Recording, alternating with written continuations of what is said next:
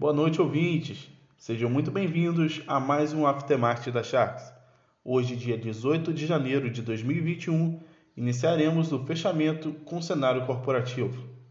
O Ibovespa fechou o pregão de hoje com a alta de 0,74%, ganhando 892 pontos.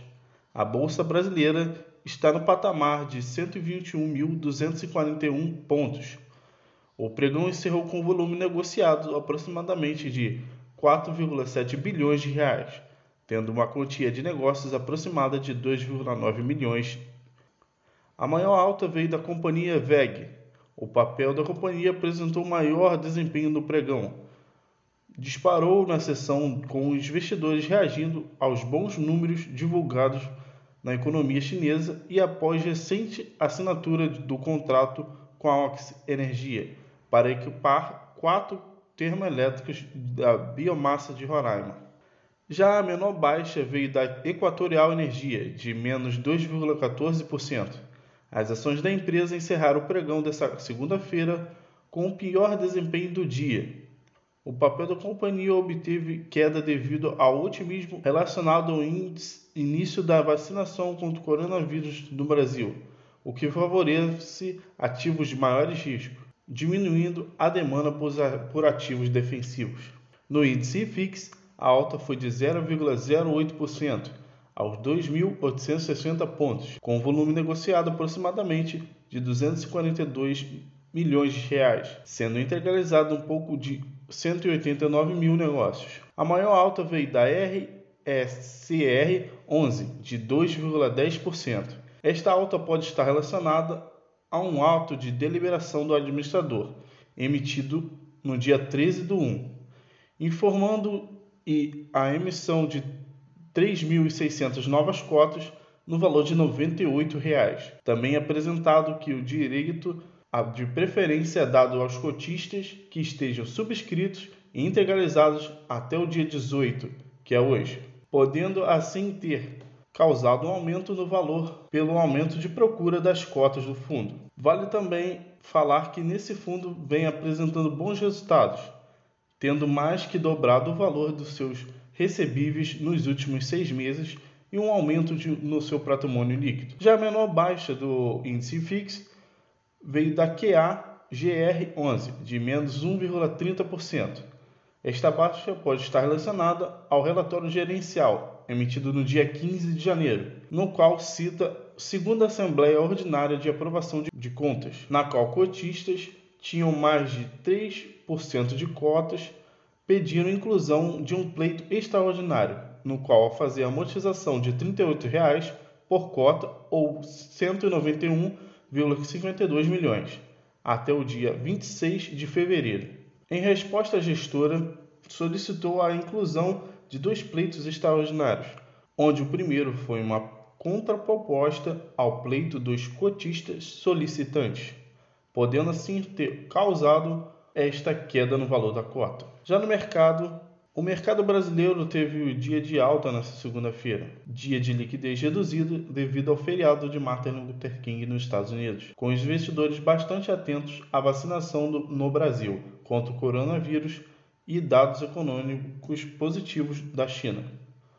No governo, a Anvisa aprovou o uso emergencial às vacinas contra o coronavírus, desenvolvida pela farmacêutica Sinovac em parceria com o Instituto Butantan, a Coronavac e pela AstraZeneca com a Universidade de Oxford e Fiocruz.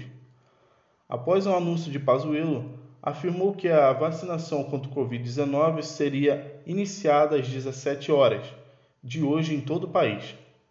A decisão de antecipar a vacinação foi oficializada depois que os governadores pressionaram o ministro para que ele adiantasse a campanha, que a princípio começaria apenas na quarta-feira. Na economia, entre os indicadores, o índice de atividade econômica do Banco Central, considerado uma prévia do produto interno bruto, cresceu 0,59% em novembro ante outubro, mostrou o Banco Central. A expectativa mediana dos economistas era a expansão de 0,5%. Os economistas do mercado financeiro elevaram suas projeções para o crescimento do PIB brasileiro em 2021. mostrou o relatório Focus do Banco Central. O avanço que era estimado de 3,41% agora é previsto para 3,45%. Para 2022, as expectativas foram mantidas em expansão de 2,5%. Já a mediana das estimativas para o Índice Nacional de Preços ao Consumidor subiu de 3,34% para 3,43% em 2021. O número se manteve em 3,50% para 2022. O dólar comercial fica praticamente estável, com leve variação positiva de 0,01% a R$ 5,30 na compra, R$ 5,30,47 na venda. Já o dólar futuro com vencimento em fevereiro teve leves ganhos de 0,09 a R$ 5,29 no aftermarket. No cenário internacional, hoje foi divulgado o PIB da China, com números melhores do que esperado em crescimento de 2,3% em 2020, ainda que o menor índice em 44 anos. Apenas no quarto trimestre, a alta foi de 6,5%, em frente ao mesmo período do ano anterior, também acima das expectativas de analistas. Na Europa, a implementação de programas de vacinação continua a dominar o noticiário. No domingo, milhares de pessoas participaram de um protesto não autorizado na Holanda contra as medidas de lockdown, que vem sendo implementada no país. O Reino Unido continua na dianteira em campanha da, vacinação. Nesta segunda-feira, o programa foi ampliado de forma a oferecer a vacina a qualquer pessoa com mais de 70 anos, além daqueles que são considerados clinicamente extremamente vulneráveis. Bom, esse foi mais um podcast Aftermarket da Sharks. Espero que tenham gostado e até amanhã.